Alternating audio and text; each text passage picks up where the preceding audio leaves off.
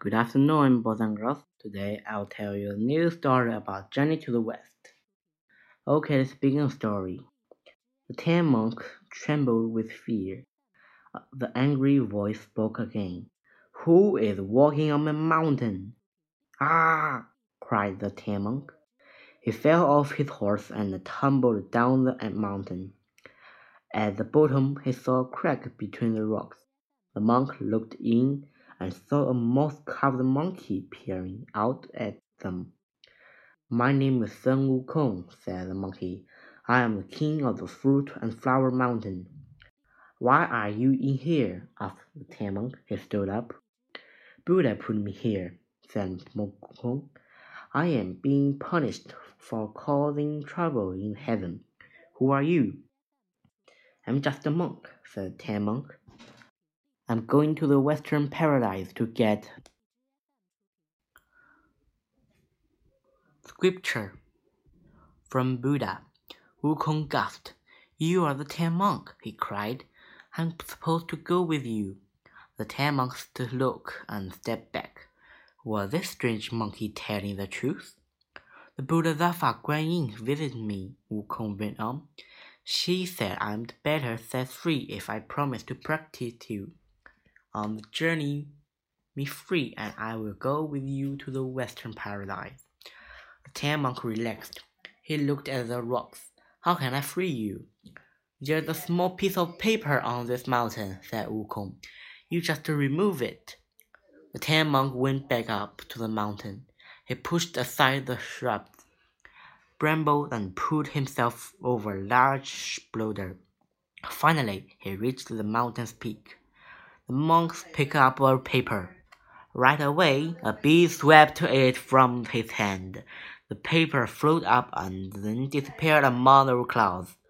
The monk hurried back down the mountain. The paper floated away, he said to the monkey.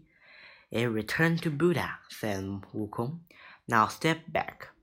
The Tang monk looked to a step back. Go farther, said Wukong. The monk took another step back. Go farther, said Wukong again. The Tang monk went far from the mountain. He gasped as the entering mountain rose to the air. Wukong stood under the mountain, holding it up with his hands. He stepped out, and the mountain crashed down behind him. Wukong grabbed the Tang monk's hand. Thank you, master. I will help you reach the western paradise. The Tang monk rode the horse as Wukong walked. The monkey told the monk about himself. The Jade Emperor's entire army couldn't defeat me, he laughed. So I said I should be in charge of heaven. What power do you have? said the Tang monk. I can become other animals, said Wukong. Watch this. He quickly changed into a tiger. The Tang monk gulped. Wukong changed into a snake a vulture, and then back into himself. And, and that is not at all, he said. I can grow big. The monkey's body grew so big that his hand reached the clouds. I can become tiny, said Wukong. He shrank to the size of a bee and hopped into the monk's head. I can do more, said Wukong. He changed back to himself his iron bar appeared from his ear. Monkey spun around and struck a huge boulder. Smash! The boulder exploded into tiny pieces. Wukong laughed. Don't be scared, master. I'm protecting you. The two traveled farther until they saw a group of men blocking the road. The men looked rough and mean. They all had weapons.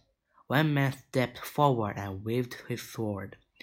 Give us your money or you will be sorry. The end. Goodbye. See you next time.